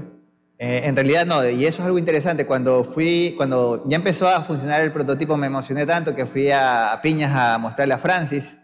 Y me acuerdo que estábamos ahí en la finca y, y, él, me acuerdo que lo primero que me di cuenta es que cuando él se puso el casco al principio no, no había una correlación entre intención y movimiento de la prótesis. Pero él dijo, no, espérate, déjame practicar. Y luego, a medida que iba pasando el tiempo, él ya empezaba a controlar mejor. Y lo mismo pasó con los pacientes, con los sujetos de prueba que vieron en el video. Es como un proceso de entrenamiento, ¿no? A pesar de que, obviamente, con ellos no, no el entrenamiento fue sin los datos de ellos, así que obviamente sí lo detectó, pero necesita como un pequeño entrenamiento. Y eh, en el video yo cierro los ojos porque cuando hice pruebas me di cuenta que cuando cerraba los ojos eh, el algoritmo detectaba mejor la mano. Entonces cerraba los ojos y me concentraba en, imaginar que la mano se cerraba y eso pues hacía que detecte el sistema. ¿Y, ¿Y por qué piensas que cerrando los ojos es mejor? Bueno, porque mm, cuando cerraba los ojos yo imaginaba que mi mano se cerraba y de esa manera pues yo apelaba a las neuronas espejo para que generen actividad y el algoritmo lo detecte. Buenísimo, muchas gracias. Sí, y, y ahora, bueno, hablando de esto de la curva, eh, tal vez tienes alguna o pensaste en ver cuánto tiempo era esa curva de aprendizaje hasta que se instalaba esa, esa respuesta inmediata. Esa es una muy buena pregunta. O sea, mm, cuantificar el tiempo de como preentrenamiento hasta poder ya empezar a usar de manera libre, eso no lo cuantifiqué, pero te puedo decir que fue cuestión de, de minutos, o sea, máximo una hora de entrenamiento ya podía empezar a usar el dispositivo. De hecho, yo, yo no participé como sujeto de prueba en el dataset y sin embargo me lograba hacer la detección de las intenciones de movimiento. Entonces puedo decir que es eh, una cuestión de máximo una hora. Ah, buenísimo, sí. Eh, de hecho, ese bueno, es una de las, de las cosas dentro de los exoesqueletos, esa curva de aprendizaje, porque bueno, ya cuando vamos, como el resto del tribunal y yo también personalmente, buscamos ayuda para la parálisis cerebral. Eh, muchas veces esa ayuda necesita muchísimo entrenamiento para llegar a conocer exactamente qué es lo que la persona quiere hacer. Eh, sin embargo, bueno, solamente como un pequeño comentario ahí, eh, alguna vez hicieron lo contrario, en vez de un, profesor, el señor Nicolelis, alguna vez en, su exoesqueleto, en vez de preguntar la intención motora a la persona, él instaló una intención motora.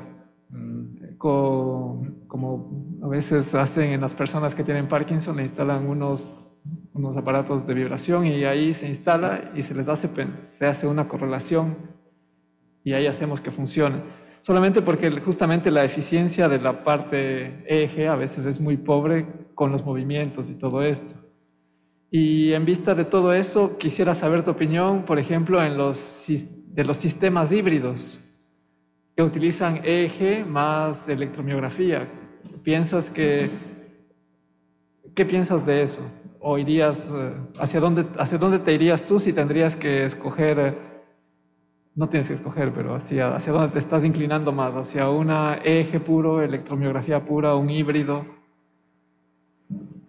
En cuanto a la primera parte de tu pregunta, eh, en efecto, dentro de la revisión literaria vimos que como metodologías había movimiento asistido, o sea, tenían un equipo que realizaba el movimiento, tú no realizabas el movimiento, un equipo te hacía el movimiento y registraban las señales.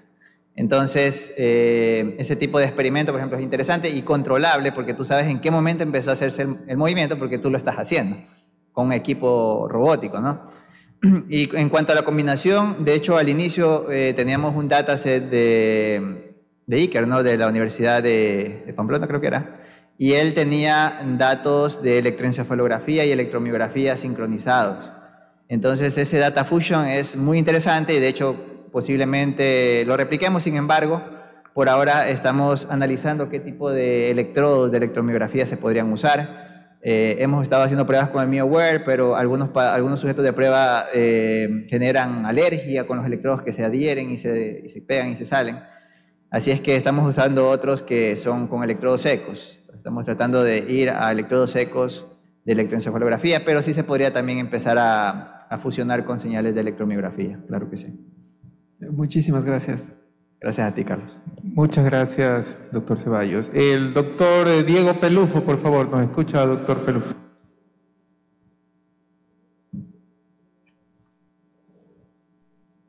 Sí, hola. Sí, le escuchamos. Gracias. Eh, bueno, eh, francamente, se ha agotado mi, pregunta con las intervenciones de tutor y contutor eh, en cuanto a, trabajo futuro.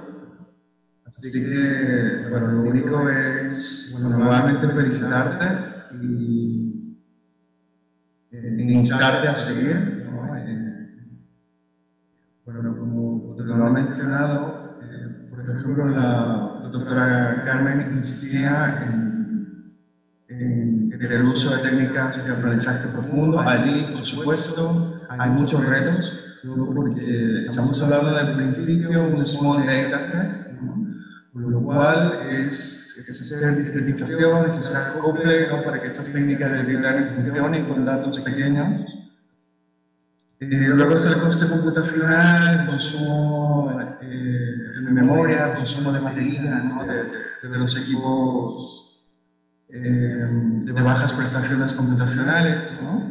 Así que hay varios retos aquí. ¿no? Luego también lo dice el doctor Ceballos, eh, que hay que pensar en algo multimodal también. ¿no?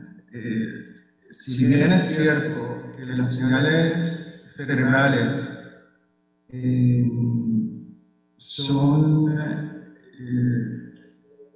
eh, junto con las señales eh, atmosféricas, pues las más informativas que existen, pues eh, eh, también es cierto que se pueden complementar con otras, ¿no? con otra información biográfica, ¿no? es decir, que puede ser algo realmente multimodal, incluso resistencia galvánica, respiración, bueno, otras cosas. Así que algo multimodal es otra, definitivamente otra, otra línea para, para explorar. Eh, por supuesto, también seguir con la consolidación de las bases de datos, ¿no? seguir el training, ¿no? seguramente tendremos una versión 2 y 3 de esta base de datos.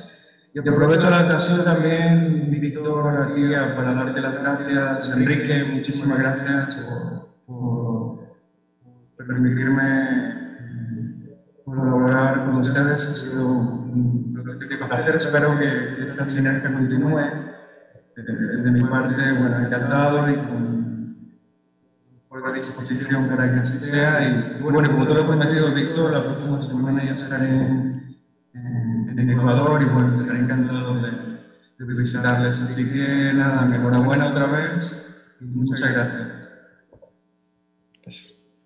Gracias, doctor Pelufo. Continuamos con la doctora Carmen Vaca, por favor.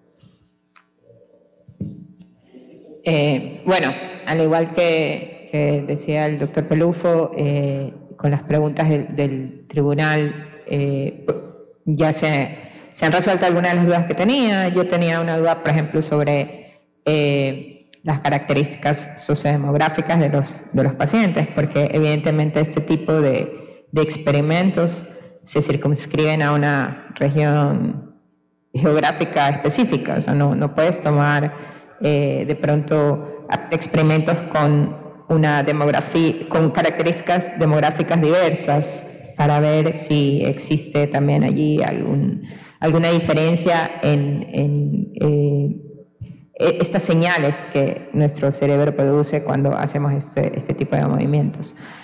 Eh, ya con toda la experiencia que se ha adquirido en, estos años en este tipo de, experimentos, eh, donde tú ves eh, potencial de eh, generar impacto en pacientes. Hicieron también unos, unos experimentos con pacientes con Parkinson, ¿cierto?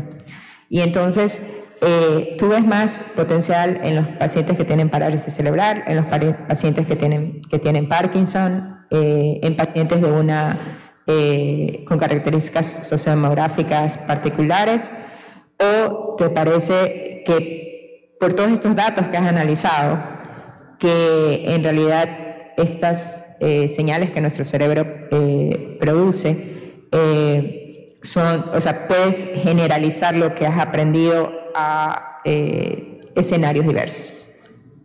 Una excelente pregunta. Con respecto a la primera parte de dónde veo potencial, pues eh, nosotros como técnicos, o sea, yo ahí eh, siempre apelo a la parte médica, en este caso, Clever, disculpa que te nombre nuevamente, entonces, él es neurocirujano y con, con él hemos planteado como tareas futuras, diría yo, eh, empezar a usar equipos de neurorehabilitación que primero que nada detecten la intención de movimiento para ayudar a recuperación de, pacientes, pero no, no, no, necesariamente con PC, parálisis cerebral, sino puede ser alguien con un postoperatorio eh, que tenga algún tipo de, de, problema. Por ejemplo, hay pacientes que pueden cerrar la mano pero no la pueden abrir. Entonces tratar de ayudarles y ver cómo eso va mejorando eh, su actividad cortical. Y con respecto a la información demográfica de los pacientes, eh, en realidad no tuvimos restricción, me parece solo fue de edad y que no tengan COVID, o sea, en el momento del registro, claro. Pero de ahí, eh, dentro del dataset, sí incluimos nosotros cuándo tuvieron COVID, eh, la última vez que tuvieron COVID, claro. si eran diestros o no, si estaban tomando medicamento. Entonces, si bien es cierto, no tenemos una representación alta de, en información de de qué, de qué medicamento estaban tomando, pero algo que sí vimos era que se podría trabajar en, en sujetos que, que, por ejemplo, consumen bebidas alcohólicas o fuman. También le preguntamos eso en, en una encuesta y en el, en el metadata del dataset se incluye esa información. O sea, sí se podría tratar de ver si son clasificables o no, o si su actividad eh, cortical se ve afectada. Eh, durante la, la, ejecución de tareas motoras o imagenético-motoras, en función de la condición que reportaron en la encuesta. Entonces, eso. Y con respecto a, bueno, levantar más registros, se podía seguir levantando más registros. Eh, de momento, las, las personas que participan, participaron en el estudio solo fueron de acá, de, o estaban acá en Guayaquil. Claro que hay algunos que somos foráneos, pero esa era básicamente, en resumen, alguna de las consideraciones. Bueno, tienes un futuro prometedor con, con, esta, con esta investigación, además de la posibilidad de generar un impacto positivo con, con el resultado de tus trabajos. Muchas eh, gracias. No me queda más que felicitarte. Muchas gracias, doctora Vaca. Eh, doctor Miguel Realpe, por favor. Eh, bueno, en realidad ya la mayoría de, de, dudas que tenía pues han sido disipadas en las preguntas anteriores y en, el resto del jurado. Eh, nomás me queda una, una, una, curiosidad en la parte de, la adquisición de datos. Eh, ustedes tenían los estímulos visuales. Este, ¿Esos estímulos visuales son estándar o es una de las opciones que hay? Y si es que tuvieron alguna retroalimentación de los pacientes de, por ejemplo, si tengo ahí la flecha y, y la, la, la, cruz de un lado, de pronto alguien se confundió y, y, y si tenían que haber o hicieron algún correo de, de, entrenamiento previo a adquirir los datos y, y, también si después de eso les consultaron qué tal les pareció, si ellos pensaron que hicieron bien, por así decirlo, o se equivocaron, ese tipo de, cosas. Esa es una excelente observación, Miguel. Este, este patrón de indicadores visuales nos basamos en trabajos que han sido publicados de datas, entonces ellos han usado este, o sea, no este patrón específico, tratamos de, de modificarlo un poquito, pero la premisa es que sean estímulos eh, o indicadores visuales sencillos, no imágenes, eh, sin texto inclusive, porque si le haces leer, él está activando otras regiones del cerebro, si haces que un estímulo, por ejemplo, óptico con, con una frecuencia, puedes hacer que él active otras regiones del cerebro, si generábamos audio, generaba actividad en la región temporal, entonces todo en un silencio, eh, temperatura a 27 grados, en pantalla con un correcto brillo, distancia controlada. Em, lo que sí eh, hacíamos era una ronda previa de, entrenamiento. Le decíamos que el sujeto se siente cómodo y le íbamos explicando qué, significaba cada, símbolo, cada, estímulo visual. Sin embargo, durante el registro, em, yo estaba como espectador y había casos en que me daba cuenta que algunos sujetos se confundían. Entonces, yo cuando ya detectaba eso, yo descartaba los datos. Em, eso, y como pregunta a ellos de manera subjetiva si les pareció adecuado o no el experimento, eso no fue incluido en el formulario, pero eh, se hacía el análisis visual de que si estaban haciendo correctamente o no las tareas motoras. listo, muchas gracias. Gracias, doctor Realpe. Eh, doctor Peláez. Ah, en realidad no tengo preguntas, más bien lo que quisiera es resaltar dos aspectos importantes, creo yo, que merecen la pena eh, mencionarse. El primero es la profundidad de la investigación, porque notamos que eh, tuviste que desarrollar algoritmos para adquirir datos, limpiarlos, preprocesarlos y ponerlos listos, digamos, para los algoritmos de clasificación que también tuvieron que ser diseñados o configurados, probados. Y la amplitud de la investigación, porque no solamente están estos aspectos de software, pero también hardware, y las aplicaciones diversas que en la tesis y en su desarrollo tuviste que hacer eh, la, intervención directa, digamos. pues porque uno de los retos en este tipo de investigación y en cualquier proyecto en realidad es el tema de los datos. Y entonces a mí me parece que es súper importante resaltar el hecho de que hubo que intervenir en todos los aspectos del diseño, desde diseñar y fabricar hardware para adquirirlos hasta el acceso y la disponibilidad de estos datos, cosa que normalmente uno pensaría que uno cuenta con datos para hacer la investigación, pero especialmente en el ámbito de la medicina y en particular el tema de los parapléjicos, pues no existen necesariamente datos disponibles. Entonces creo que vale la pena eh, resaltarlo. Nada, y solamente me queda agradecer eh, a Francis por su guía, por su participación. Pienso que los desarrollos eh, logrados van a contribuir y en esto quiero dar las gracias a Víctor por la oportunidad que va a tener la comunidad científica en continuar estos desarrollos, por los aportes que estás dando con tu investigación.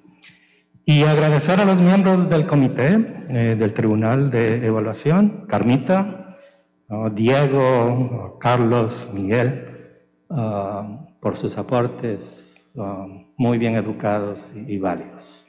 Gracias. Muchas gracias. Gracias, eh, doctor Peláez, el doctor Loaiza. Bien, ok, muchas gracias a todos también, a todo el tribunal, a los miembros del tribunal. Y bueno, ya parece que todas las preguntas se han, se han, se han presentado y se han contestado eh, acorde. Eh, nada, sin más, yo quería un, un temilla que me gustaría em, revisarlo un poquito, que era eh, a la final la diferencia en concentrar solo los electrodos de la parte motor, en este caso de, de pies y manos o extremidades inferiores y superiores, con respecto a mirar todo el cerebro como tal, con el resto de electrodos, no sé qué diferencia hay o cómo lo, ¿Cómo lo, lo, planteas en ese sentido? De hecho, en, investigaciones de mapeo, y eso también es un trabajo que estamos haciendo ahora, mapear, como te decía, basados en la densidad espectral de potencia de cada electrodo, hacer una imagen topográfica de qué área se está activando, pues resulta que una de las razones por las cuales se logra detectar intenciones imagenético-motoras es porque no se activa únicamente la región motora, sino también otras áreas. Entonces, esa es la razón por la cual se ha logrado tener detecciones. Y lo que sí eh, estamos haciendo ahora, dado este dataset que se ha creado, es hacer un mapeo y empezar a diferenciarlos con pacientes, qué sé yo, post-COVID, pacientes que tienen tales condiciones, basados en la información de la metadata del dataset. Entonces, eso es lo que estamos haciendo ahora, ya eh, publicado el dataset, empezar a explotarlo y sacarle publicaciones también enfocados a mapeos, detección de, áreas del cerebro, bueno, y todo lo que se pueda analizar de ese conjunto de datos. Muchas gracias a todos los miembros del comité evaluador.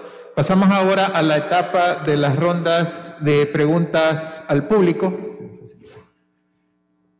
Eh, Joana, por favor, si me ayuda con el micrófono. Por favor, si alguna de las personas eh, asistentes tiene alguna inquietud, Joana les va a pasar el micrófono para que Víctor pueda contestar. Allá el doctor Izquierdo. Bien, buenos días con todos. Eh, Víctor, primero, felicitarte, realmente es un gran trabajo, una contribución científica. Y solamente quiero, quiero preguntar algo muy general.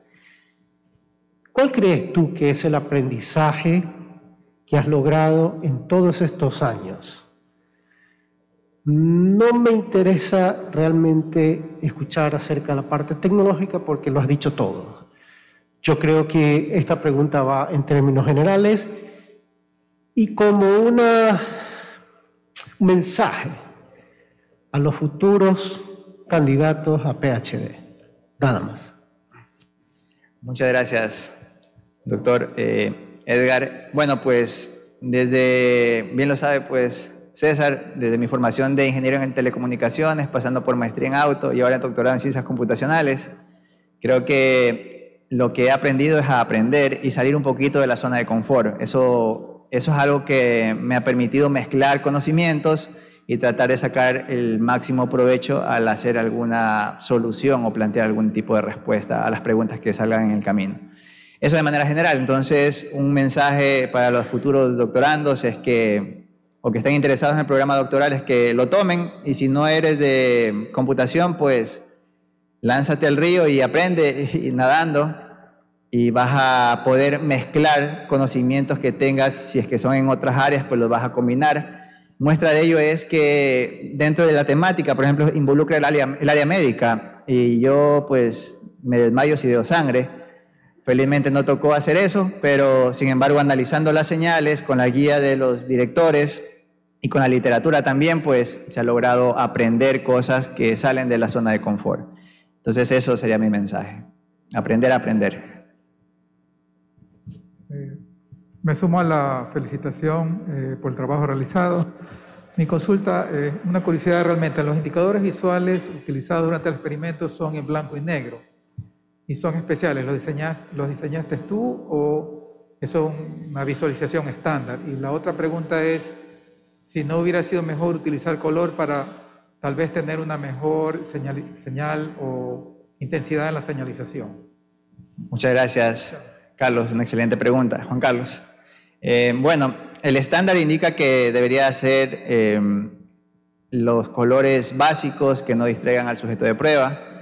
Y en cuanto a colores, eso justamente es, es un trabajo que, que hicimos y que publicamos porque cuando nosotros usamos colores, eh, puede que ayude a estimular, estimular, pero la región occipital, y esto ya es región del cerebro. Sin embargo, se decidió no usar colores, porque primero que nada no era el objeto estudiar eh, actividad en la región occipital, pero tampoco queríamos que se produzca actividad adicional a la tarea motora. Entonces, en ese sentido, esas imágenes son sencillas, sin colores, pero si pero si queremos eh, detectar actividad en la región occipital, ahí se puede usar colores y se debe usar eh, señales que oscilen a una frecuencia determinada.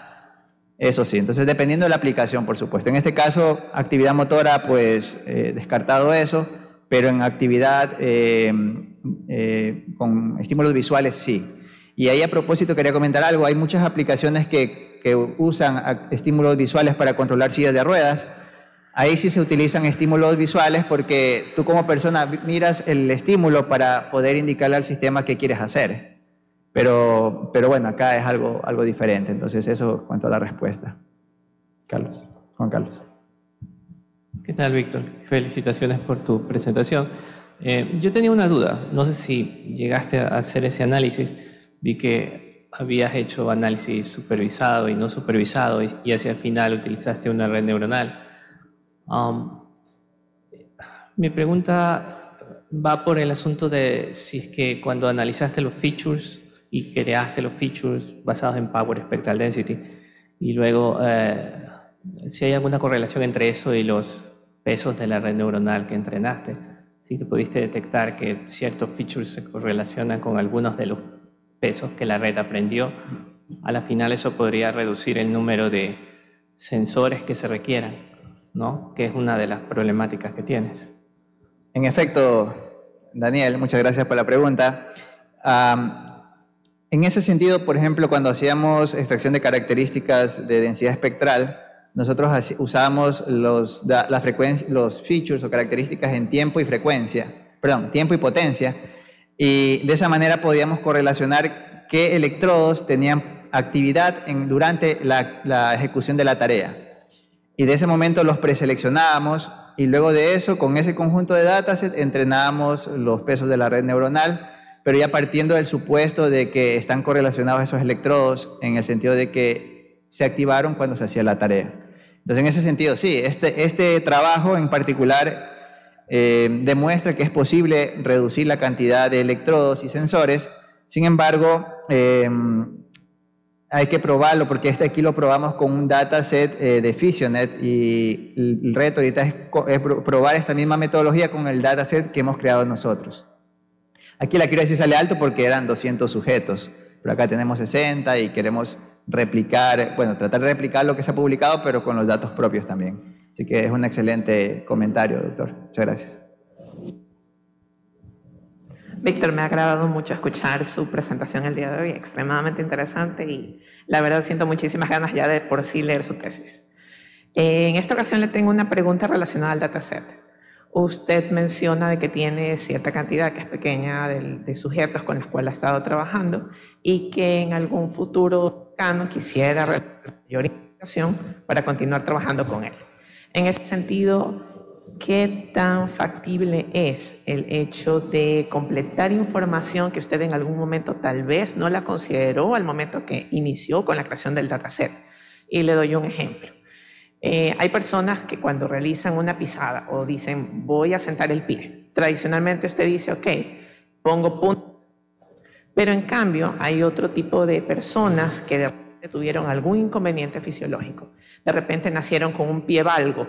Entonces el pie valgo ocasiona de que estas personas, en lugar de pensar punta talón, ellos más lo que hacen es presionar el talón hacia la punta. Entonces, las reacciones que internamente en su cerebro realizan son diferentes y es posible que eso usted no lo tenga hasta el momento tal vez reflejado allí. Porque cuando usted ve a una persona no necesariamente tiene en su cabeza, esta persona en algún momento de su vida tuvo un pie valgo, o esta persona es diestra, o tal vez es un zurdo, por sentar algunos ejemplos. Entonces, ¿qué tan factible es de que si usted al momento de lo largo de su investigación, sobre todo con el conjunto de individuos que ha estado trabajando, qué tan factible es de que pueda complementar ese tipo de cosas que tal vez en su momento nunca las preguntó, no las detectó y que en la literatura puede ir encontrando? Entonces me gustaría saber qué tan factible es nutrirlo o no eh, en ese sentido. ¿no? Bueno, y éxitos en todo lo que emprenda aquí en adelante. Una excelente pregunta, Anita. Muchas gracias. Em, de hecho, cuando uno realiza una tarea en un ambiente controlado, eh, tiene cierto conjunto de datos y puede que la siguiente vez que se lo cita al paciente, la persona esté cansada o ese día se tomó una paracetamol o tomó una bebida energizante. Entonces, eso cambia la actividad y de hecho eh, hay muchos, muchas bases de datos que sí hacen varias corridas por sujetos. ¿no? Entonces, eh, en ese sentido, sí sería eh, una información adicional y algo valioso poder contactar a los sujetos de prueba para pedirles de que vuelvan a replicar el experimento y como usted bien menciona, pues volverles a hacer el test y ver qué ha cambiado con respecto al último registro. Eso es algo que también se recomienda e incluso pasado cierto tiempo también. Entonces eso es bastante, bastante realizable, se puede hacer y más bien ayudaría a contribuir la información de este dataset. Así que es una excelente recomendación y observación también. Muy buenos días. Quiero felicitarte, Víctor, por la brillante presentación, el trabajo. He sido testigo de la dedicación de, del presente trabajo y mencionar, eh, como se había comentado hace un momento, más que todo es, un comentario adicional, eh, en la banca, pues eh, aquí el trabajo fue basado en un paciente con, con, parálisis cerebral infantil, ¿no? que se lo tomó como, como una prueba, pero realmente el objetivo de, de este trabajo este, es traspolarlo a los pacientes que tienen un déficit como tal neurológico, ya sea un infarto cerebral, ¿no?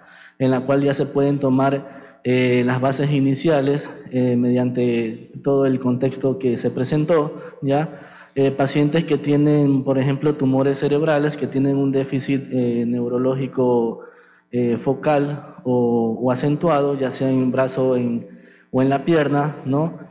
pacientes con, con, lesiones en el, en el, por infartos, por tumores, eh, algo muy frecuente en los pacientes con traumatismo cráneoencefálico, ¿no? que eso se lo ve a diario y que quedan con un déficit, pacientes con hidrocefalia. Entonces, este principio se lo puede llevar eh, a muchas patologías, ¿no? En el cual el paciente va a tener un déficit y puede este, llegar en un futuro, llegarse a presentar este, este proyecto y ayudar a muchas personas. Entonces yo quería felicitarte, brillante el trabajo y esperemos que pueda tener una, una, una consecuencia que podamos ayudar a muchas personas, ¿no?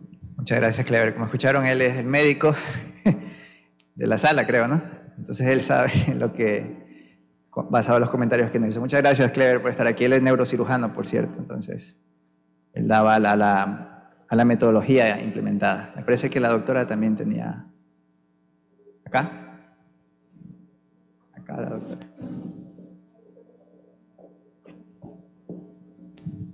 ¿Cómo estás, Víctor? Te felicito mucho. Excelente también tu presentación. Se ve una metodología, tanto el, la mesa evaluadora ha presentado y ha expuesto, ¿no? Tú has declarado y has dado unas, se nota, mejor dicho, la investigación realizada. Tengo una consulta en la parte de esta integración muy interesante en la parte electrónica, el manejo de datos y el algoritmo que tú has tenido que involucrarte en cada uno de ellos y hacer la selección correcta. En, indicas que uno de los problemas es el ruido. ¿Cómo, y por ese motivo has tenido que descartar datos? Y uno de los ruidos que se genera es el movimiento del casco en la cabeza, ¿no? Entiendo que si el movimiento es fuerte, pues genera un ruido que capaz eh, anula totalmente la información pero si es solo un, movimiento ligero, es posible que tú puedas identificar ese patrón de ruido y eliminar dentro de tus datos aquellos y así pues limpiar mejor esta información.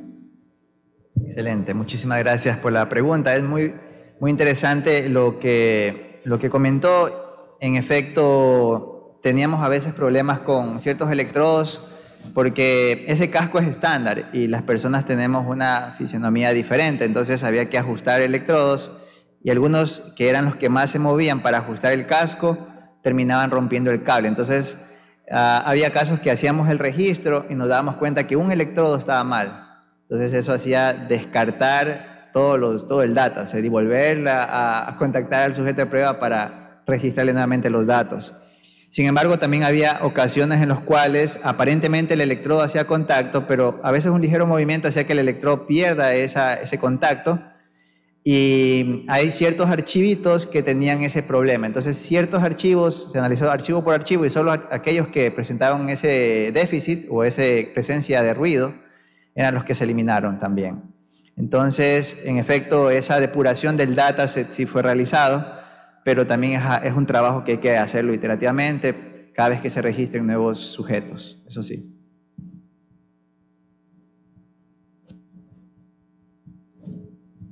Bien, agradecemos a los asistentes a la defensa.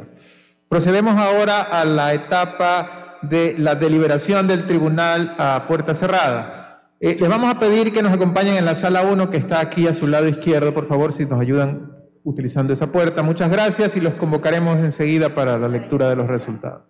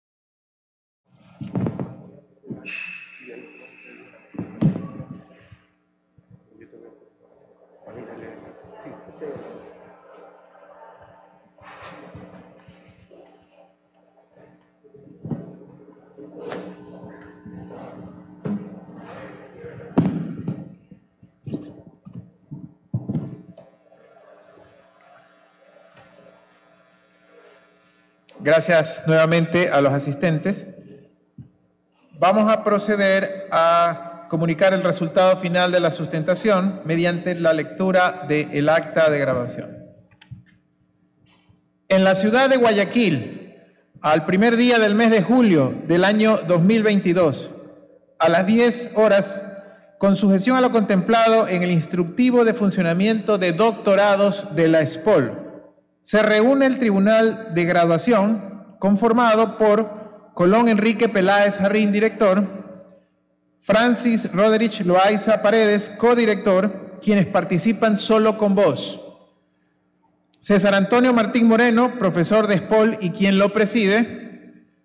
Carmen Karina Vaca Ruiz y Miguel Andrés Real Perrobalino, profesores de la SPOL. Diego Hernán Pelufo Ordóñez, de Université Mohamed VI Polytechnique, y Carlos Enrique Ceballos Barragán, de la Escuela Politécnica Nacional. Para calificar la defensa de la tesis doctoral, procesamiento de señales EEG para la detección de la intención motora de miembros inferiores en sujetos con parálisis cerebral. Presentado por el estudiante Asanza Armijos Víctor. La calificación obtenida en función del contenido y la sustentación de la tesis doctoral de graduación es equivalente a excelente. Y debo mencionar con una mención especial por parte del Comité Evaluador por la gran calidad del trabajo desarrollado por Víctor. Para constancia de lo actuado, suscriben la presente acta los señores miembros calificadores del Tribunal de Graduación y el estudiante. Felicitaciones, Víctor. Muchísimas gracias.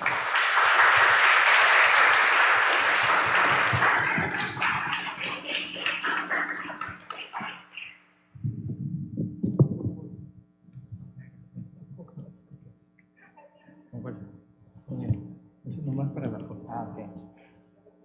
No la firme. ¿Así o así? Ahora sí firma.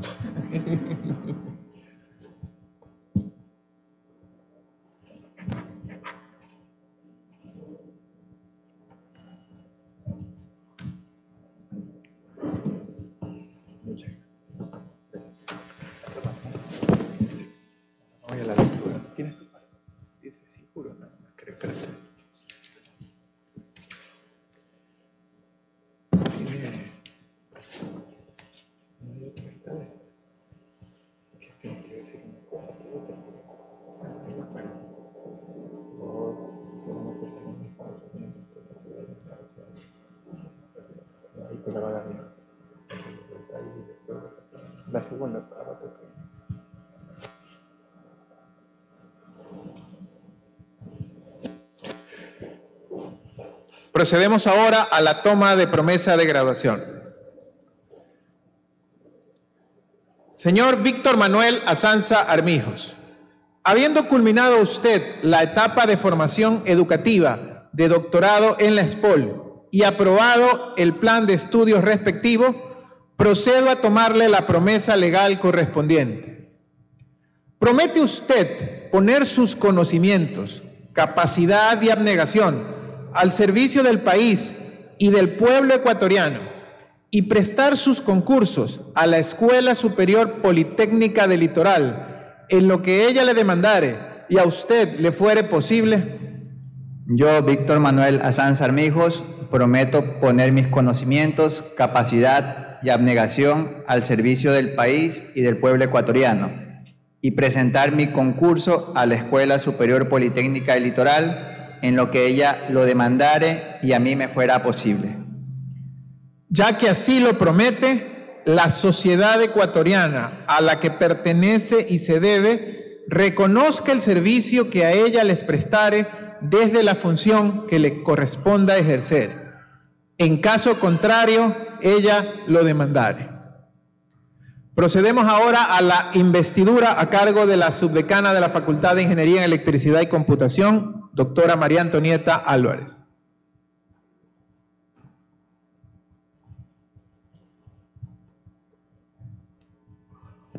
En nombre de la República y por autoridad de la ley, procedo a conferirle el título de doctor en Ciencias Computacionales Aplicadas.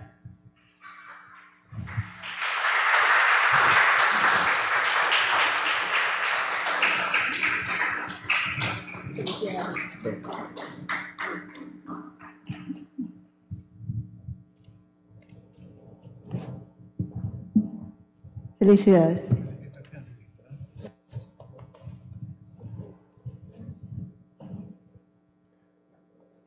A nombre de la Escuela Superior Politécnica del Litoral y de la Facultad de Ingeniería en Electricidad y Computación, felicitamos al doctor Víctor Azán Sarmijos y agradecemos a todos los presentes por su distinguida participación. Muchas gracias y buenas tardes.